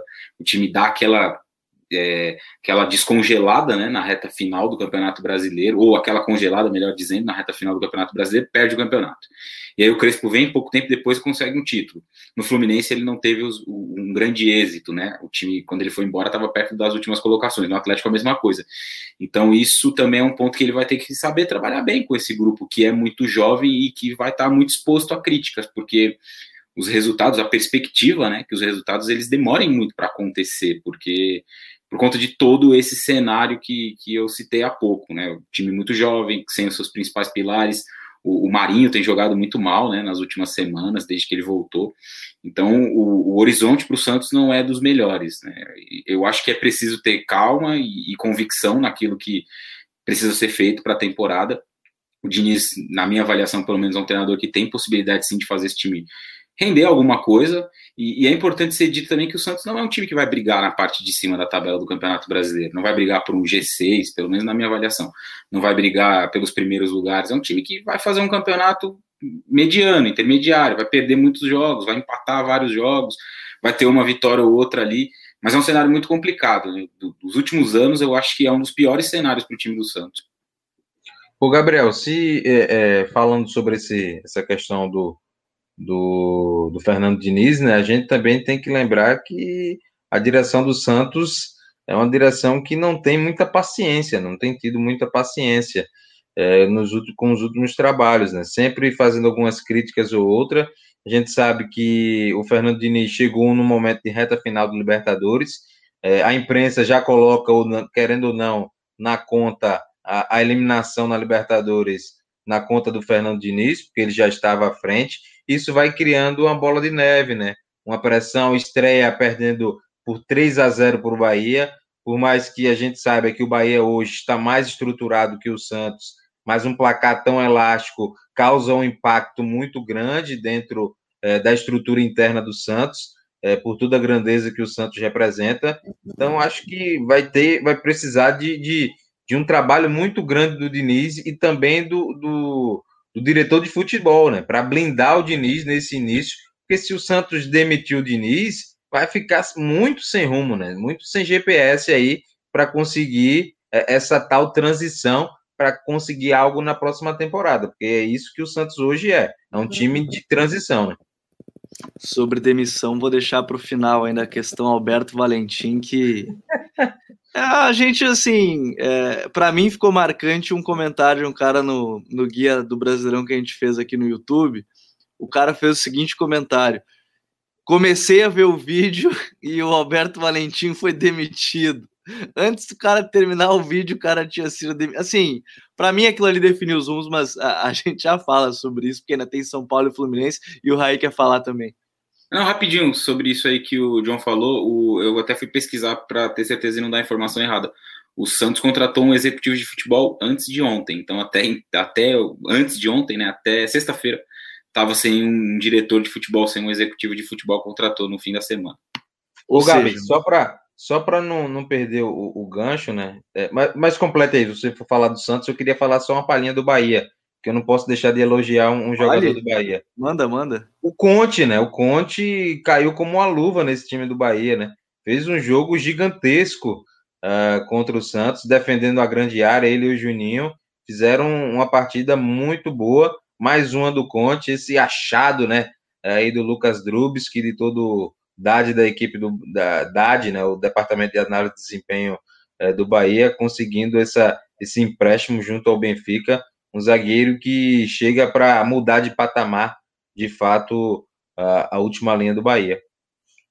É, e, e, encaixou muito bem ali com o Luiz Otávio e o Conte. Vou deixar o Alberto Valentim para o final, porque, enfim, eu, eu, acho que a primeira demissão do campeonato ela, ela merece esse destaque, porque não tinha terminado a rodada. Na verdade, não tinha terminado nem o segundo jogo da rodada, né? Tinha terminado só o jogo do, do próprio Cuiabá contra, contra o Juventude. Mas para a gente fechar os jogos, pelo menos a rodada em si, o, o Caio, são Paulo e Fluminense, é, dos times que a gente tinha expectativa também de jogo bem bom, né? Um, jogo aí bastante movimentado, querendo ou não, com três minutos já tinha o Abel Hernandes quase fazendo, vou fazendo defesa. E, e para mim o, o, jogo tá marcado pelo lance do pênalti perdido pelo Nenê. E não pela defesa do voo, pela batida do Nenê, pelo Miranda, tá? É, eu brincava fora do ar antes de a gente começar, que ele alugou um apartamento na cabeça do Nenê, porque ele fez assim ele não fez nada fora da regra, querendo ou não, né? Porque ele estava ali na zona fora da, da parte onde podia bater o pênalti. O Nenê queria dar aqueles passos a mais para fazer a cobrança. E o Miranda foi lá, atrapalhou por cinco minutos. É legal? Não é. Não acho que é legal. Fica cinco minutos parado para batida de pênalti. Mas o, o Miranda estava lá, fez aquele, aquela proteção, começou a encher o saco do Nenê. O Nenê perdeu o pênalti, estava. É, parecia, ficou muito desconcentrado na hora, enfim um jogo que ficou no 0 a 0 mas que teve bastante coisa. Acho que dá para destacar, né, Caio? Exatamente. Acho que dá para resumir o que o, Miranda fez como hierarquia, né? Quando o cara ele tá acostumado a já lidar com os atacantes, com os jogadores rivais ali, não, não tem muito o que fazer. Ele, Pô, ele devia ele... brigar certo com o Diego Costa toda semana quando ele tava no Atlético de Madrid. Então, cara, ele enfrentou, ele treinou com o atacante mais chato do mundo. Como que ele não vai enfrentar os outros? Então, não, não, não tem muito o que fazer acho que se, se, a galera analisar muito fora da regra, não tem o que fazer, porque o Miranda não estava errado. Ele estava onde ele devia estar. O juiz não interferiu, justamente por isso. Quem quis dar o, os passos a, a mais foi o Neném, então, enfim, não tem muito o que fazer. E aí, nesse, no lance do pênalti, já antes de falar sobre o jogo, foi interessante porque ali na hora que ele bateu, que o, que o Volpe defendeu, passando o replay, deu, deu para perceber que ele não, o Nenê, ele não deu a olhadinha antes pro, pro goleiro, né? Que ele é, ele é justamente esse jogador mais dependente, que ele espera o goleiro cair com a paradinha para bater, para finalizar, e aí ele não deu. Eu achei que, enfim, foi coisa minha, só que aí no, no, na entrevista depois do, do jogo, no intervalo, não lembro, ele falou que ele errou justamente porque não usando como desculpa, claro, mas porque ele não olhou para o goleiro, então ele não, não sentiu tanto essa confiança. Então é interessante ver como, como tudo isso interferiu na, na hora da batida. Mas falando sobre o jogo, o Fluminense superior nos dois tempos, mesmo que o, o São Paulo tenha ficado, com, acho que ele teve quase 80% de posse de bola, ou 75%, alguma coisa assim, teve o controle do jogo por, por muito tempo, mas o, o Fluminense foi superior em questão de, de da estratégia mesmo. O, o Roger Machado tirou a entrelinha do, do São Paulo, que é justamente onde os meias do Gabriel Sara, o Igor Gomes, saem para circular. Esse meio espaço, né, que a gente chama entre o, lateral e o zagueiro também, o São Paulo ativa muito. O Fluminense tirou, fechou bastante o centro, jogou muito bem na, na questão defensiva. E, e, o São Paulo sem muito o que fazer. Tava com pouca fluidez na posse de bola, até um pouco estranho nesse sentido, porque é, tava com o time titular, exceto pelo, pelo Bruno Alves, que estava jogando no lugar do Arboleda era o time que estava acostumado. O Benítez não jogou porque estava machucado, o Daniel Alves também, mas o São Paulo joga com esse time normalmente, naturalmente, e estava com a bola, não estava arrumando muita, muita chance, não estava criando muito. Então foi um, acho que se não a pior partida com o titular no caso, sob o comando do Crespo, tá entre as três assim, facilmente porque não conseguiu criar, foi muito mal e por mérito do Fluminense, não foi pelo contrário, foi por mérito do Fluminense que, que soube. É, e aí a gente estava falando é, que, que o Roger Machado, ele no Palmeiras e até às vezes no, no Grêmio, ele foi taxado como esse treinador mais ofensivo, não que não seja, mas ele, pelo menos nesses dois últimos trabalhos, ele está mostrando que contra-atacando ele se sente muito mais confortável. Pelas peças que tem, mas também porque ele, eu achava que no Fluminense ele ia tentar ainda é, propor mais o jogo contra time, times grandes e tudo mais, mas a gente está vendo que quando o calo aperta ou quando ele joga esses jogos mais decisivos ou contra times grandes, ele tá reagindo, reagindo no sentido de contra-atacar e não só ficar ali perto da, da própria área. Mas enfim, falando do Flu, um jogo muito bom, me surpreendeu até pela postura que teve. É, mérito do, totalmente do Fluminense pela má partida do São Paulo. Uma coisa, né, Coutinho, até antes a gente falar, falar um pouquinho mais também, é uma coisa que me chamou a atenção é que o time conseguiu pressionar melhor. É claro que ter o Fred é muito importante no jogo contra o River, mas o Abel consegue marcar um pouco mais, né? Ele consegue fazer essa pressão um pouco mais forte. Imagino que isso tenha ajudado também o Fluminense de uma certa forma.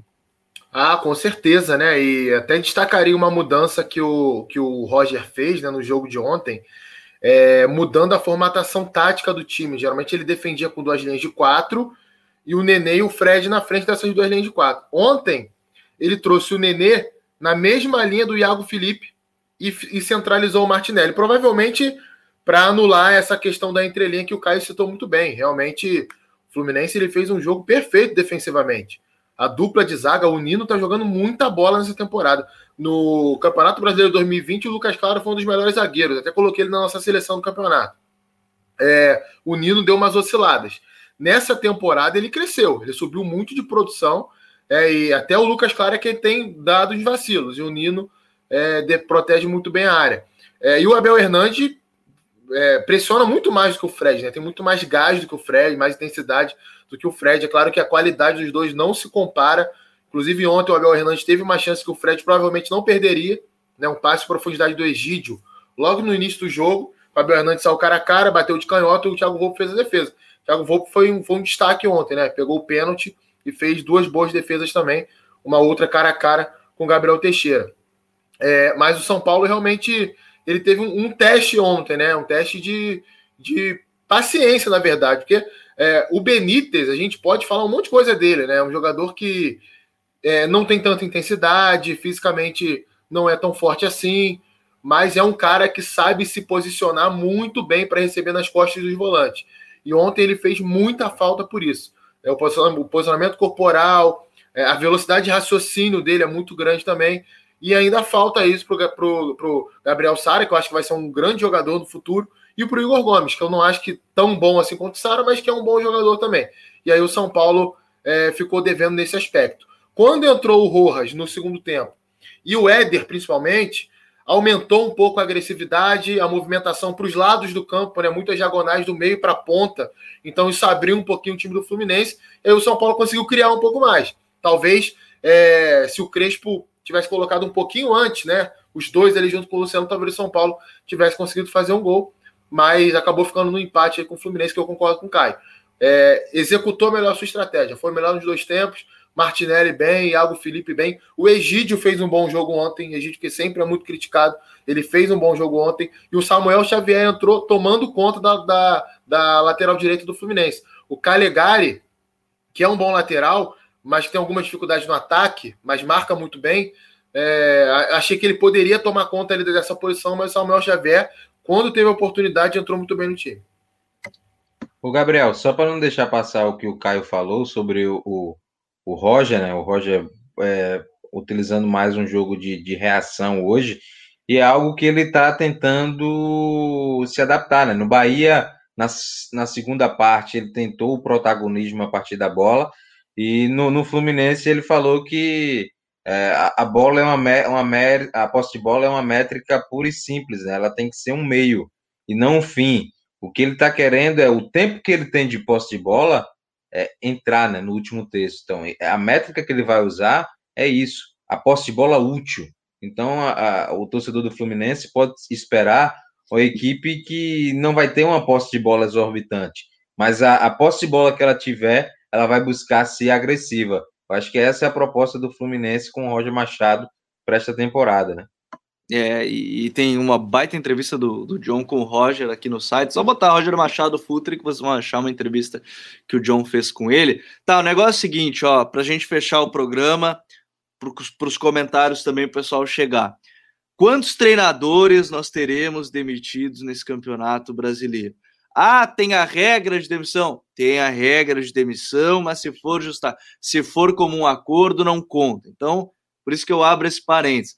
Aí, é claro, é, se o treinador não quiser abrir mão do que tem direito a receber, ele vai aceitar o. Ele não vai aceitar isso como um acordo. Se ele só não quiser entrar nessa contagem, é, tentar ali fazer algum outro acordo com o clube, talvez até aconteça, é, ele aceita isso como um acordo. Alberto Valentim foi o primeiro, né?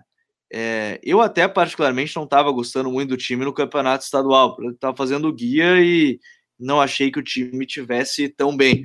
O vice, Raí, falou a mesma coisa, disse que só surpreende quem não estava vendo.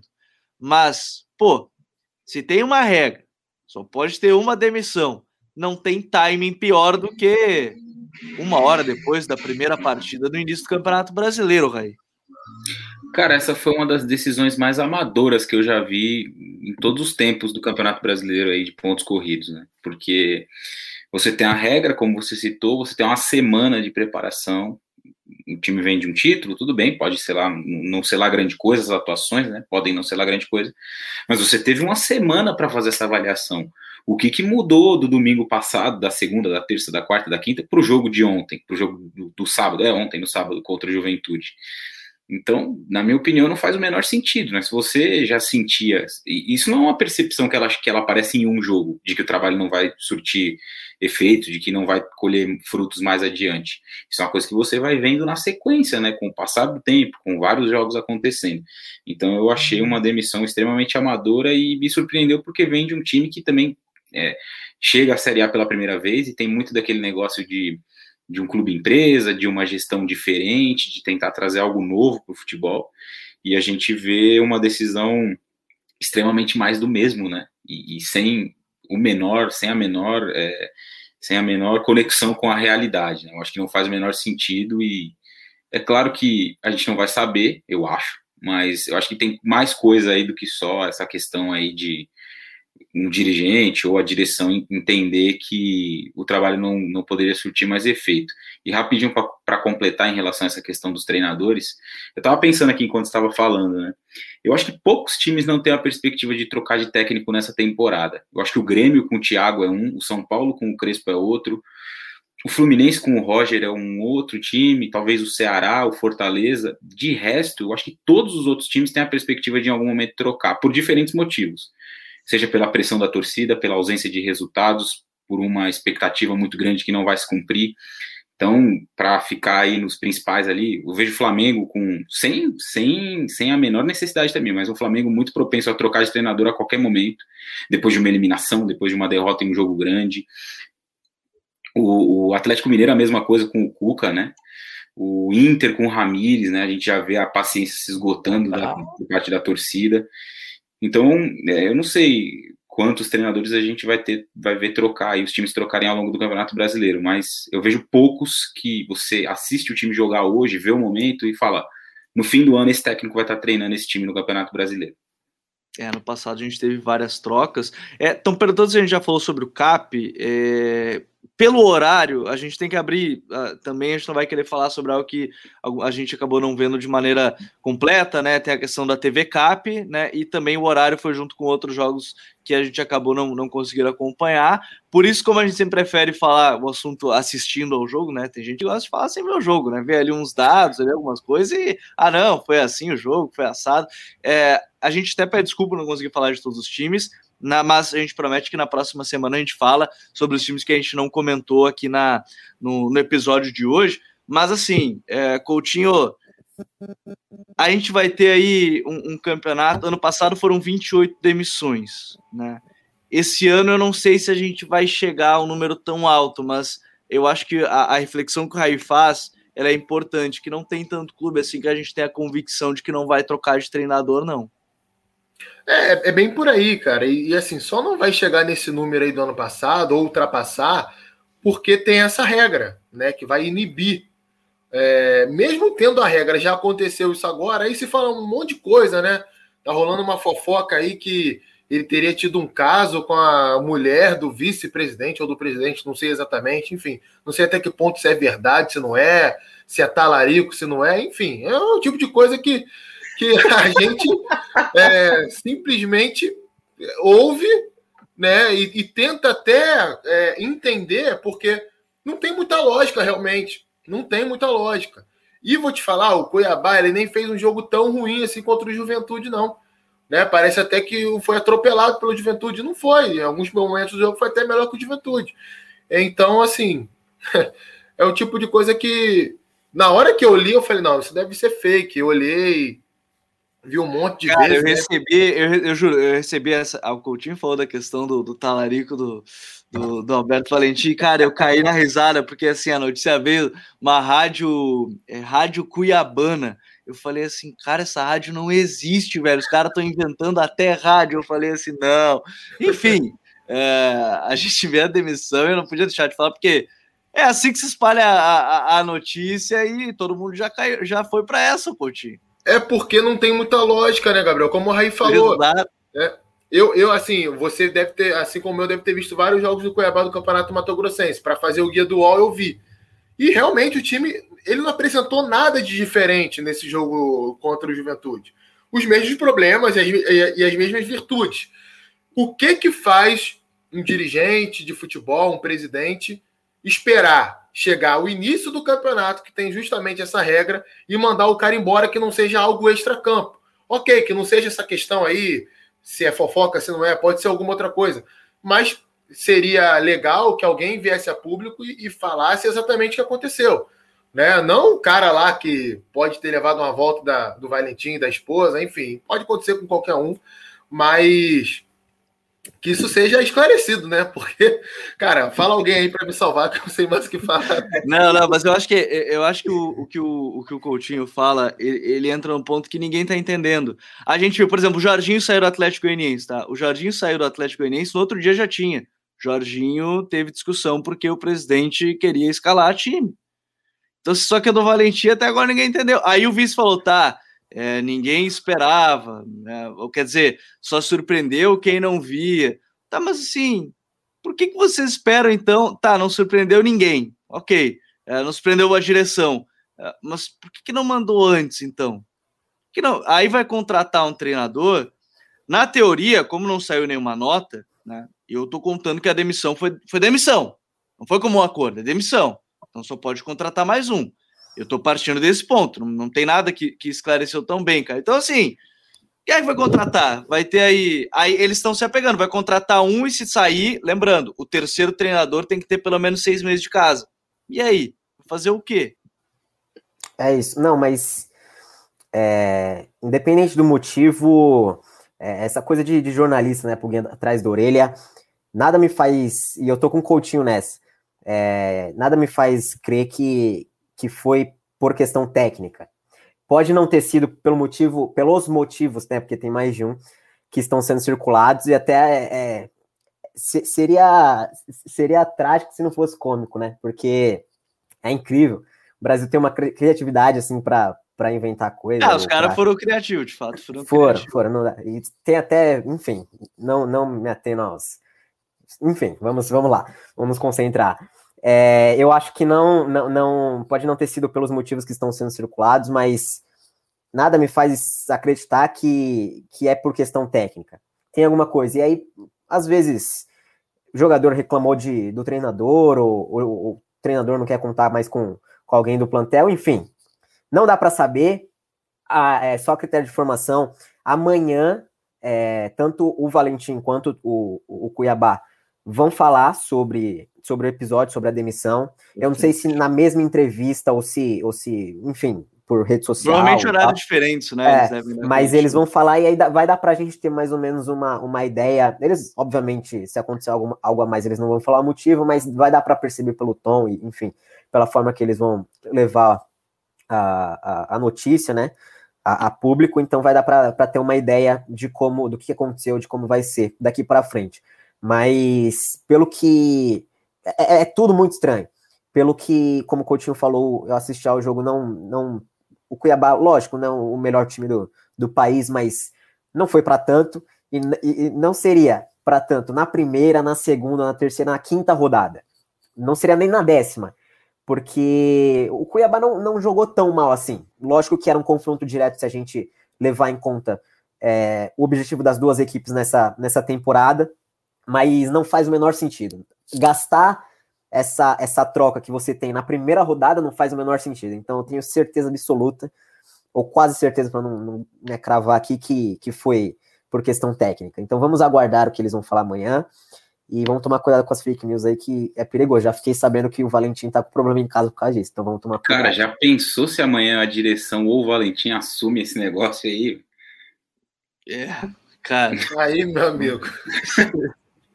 aí, aí a gente pode oficializar a talaricagem. É, é aí, aí tá liberado, mas isso aí que o Caio falou é, é, é importante. E, e, vai ser bom, né? Você pode estar ouvindo o, o, o, podcast, ou enfim, acompanhar ao vivo, pode estar vendo depois que os dois já, já se manifestaram. Então, eu acho que tem muito dessa, dessa situação. Mas negócio é o seguinte, é, e, e, aí a gente vai aguardar agora a posição oficial, quem é que vai ser o treinador, quem não vai ser, o que, que vai fazer o, o Cuiabá. Mas o que eu sei é que assim o código BR de hoje é, com, com, a gente comentando a rodada, a gente está indo longe. Eu não sei, o John tem mais alguma coisa para falar, eu acho, antes de fechar, John?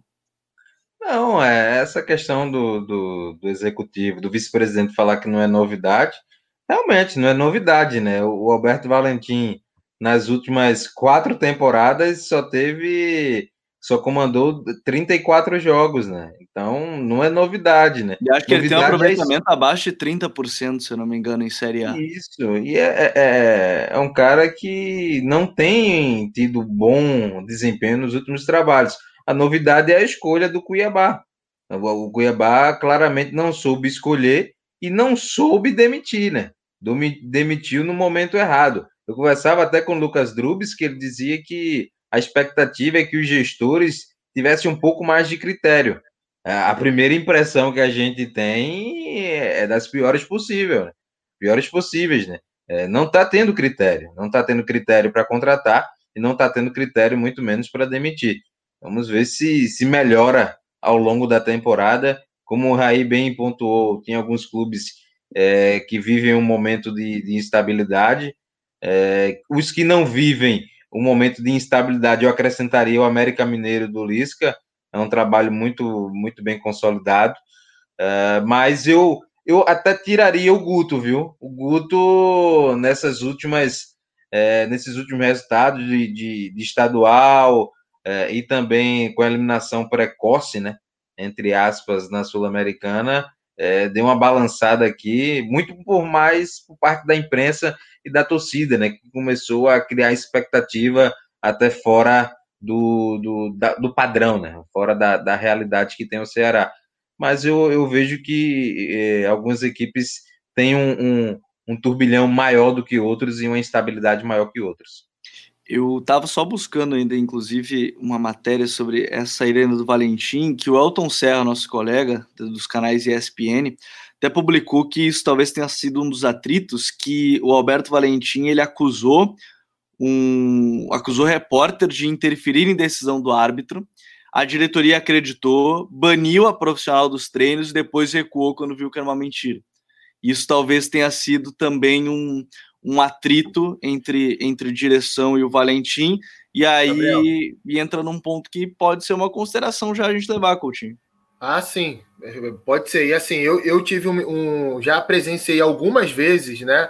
É, quando o Valentim era técnico do Botafogo e do Vasco, inclusive quando ele foi campeão estadual pelo Botafogo aqui no Rio de Janeiro, eu trabalhava na Rede Mais Esporte, né? Que era uma rádio web aqui do Rio de Janeiro. Uhum e acompanhava muitas coletivas, né? Depois comentava o jogo, às vezes descia para a coletiva e ficava acompanhando. Cara, e o Valentim, assim, é um cara totalmente problemático com isso, sabe? Ele, enquanto ele tá dando coletiva, se algum colega de imprensa, se eu chegar para você e perguntar a hora, ele para de falar e te olha de cara feia, como se todo mundo tivesse que dar a atenção máxima. Como se estivesse falando dele ali, né? Oi? Como se eu falando, como se eu estivesse falando dele pois é, pois é. é e, assim, relatos de setoristas né, do, do dia a dia dizem que é uma pessoa assim, bem complicada de se lidar, até no trato com jogadores, comissão técnica, funcionários do funcionários de clube. Claro que às vezes não é assim em todo lugar, mas eu estou falando o que eu vi, né? O que alguém me contou. Né? Eu vi isso acontecer de perto e vi que é um cara meio problemático, sim. Então a gente tem aí mais esse ponto, pode ser uma esse atrito, essa questão aí outra já corrente, dá pra, Gabriel, pra é, a, outra corrente, né, que se, se que circulou foi a questão de ter tido um atrito nos vestiários, né? Mas o clube, o, Cuiabá, através do, do perfil oficial no Twitter, rechaçou, rechaçou é, essa possibilidade. Mas é algo que, que pode ter, ter acontecido, né? Por mais que o clube tenha rechaçado, a gente vai ficar sabendo tudo é, vai ser tudo colocado aos pratos limpos amanhã, né? É, vamos ver nessa segunda-feira aí se a gente já tem a, a coletiva. Se você está ouvindo depois da coletiva, você também já está mais ou menos por dentro do que aconteceu entre Alberto Valentim e Cuiabá. Senhores, chegamos ao fim. A gente está tentando comentar tudo que vem acontecendo na rodada. Os episódios estão um pouquinho maiores, mas tem sido muito legal aqui essa interação de todo mundo, todo mundo que está mandando recado, né? Por isso que eu peço já, antes de sair, deixa o teu like, se inscreve aqui, né? Se não se, se não se inscreveu, se inscreve, compartilha com os amigos, compartilha para todo mundo. Deixa eu dar um, um tchau aí pro time que hoje veio o time completo, né? Então deixa eu mandar um, um abraço para todo mundo. Valeu, John, até a próxima. Valeu, Gabi, valeu, Rodrigo, Caio. Caio hoje não deu desculpa, não deu chinelada. E valeu, Raí. Vamos juntos nessa aí. A gente está puxando, a gente fez um trabalho diferenciado com o Caio, ele está forte fisicamente, está tá bem. E pelo menos eu espero que esteja bem para aguentar 38 rodadas, né? Não sei se ele vai aguentar 38. Acho que o Caio é jogador que faz uns 15 jogos, aí os outros 10 ele entra, alguns ele sente, não pode fazer viagem muito longa, mas bom de ter aí nesse, nessa abertura do campeonato, Caio. Cara, vocês têm que entender que eu sou igual o Jean-Pierre. Se eu entro, eu mudo o jogo. Então não precisa ficar entrando sempre, entendeu? É, de vez em quando ali, aí quando eu tô na preguiçinha, tipo do Inter do Ramires, aí dá uma segurada. Se não, entra em campo e resolve. Mas é isso aí, obrigado, obrigado Gabriel, Raí, Joe, Coutinho. Mais uma vez, um papo muito bom, descontraído, né? Da forma que tem que ser também. Não só do, da forma séria que, que muita pessoa, muitas pessoas tentam colocar e transformar o futebol, mas enfim, estamos aí, mais uma participação, mais um código BR muito, muito bom. Agradeço pela, pelo convite. Tamo junto para todo mundo que compareceu. Valeu, valeu, Caião. Valeu, Coutinho. Até a próxima. Valeu, Gabriel. Valeu todos os amigos aí, para a galera que nos acompanhou. Muito bacana mais uma vez o papo. E compartilhe aí com seus amigos. É um papo só sobre o futebol brasileiro, o Campeonato Brasileiro. Né? Vamos valorizar o nosso produto aqui também. É, vamos valorizar o nosso Campeonato Brasileiro. Raí, até a próxima, meu parceiro. Valeu, Gabriel. Valeu, galera. O, o, negócio do Caio é o seguinte: ele come muita bolacha recheada e refrigerante, né? Então tem que Isso é verdade. para entrar em forma e poder jogar mais jogos. E esse negócio que ele falou do, do Jean-Pierre aí, inclusive ele é muito fã do Jean-Pierre. Uma vez, uma vez ele disse que o Jean-Pierre era o Riquelme que nasceu no Brasil. Ah, tá bom, né? Com essa eu acho que a gente pode encerrar o programa de hoje. Muito obrigado a todos que nos acompanharam em mais um Código BR. Não deixe de compartilhar com seus amigos, com todo mundo, deixar o teu like, quem está acompanhando no YouTube, se inscrever no canal, compartilhar aí o seu, você que ouviu também nas principais plataformas de streaming de áudio. Um grande abraço a todos e até a próxima. Tchau!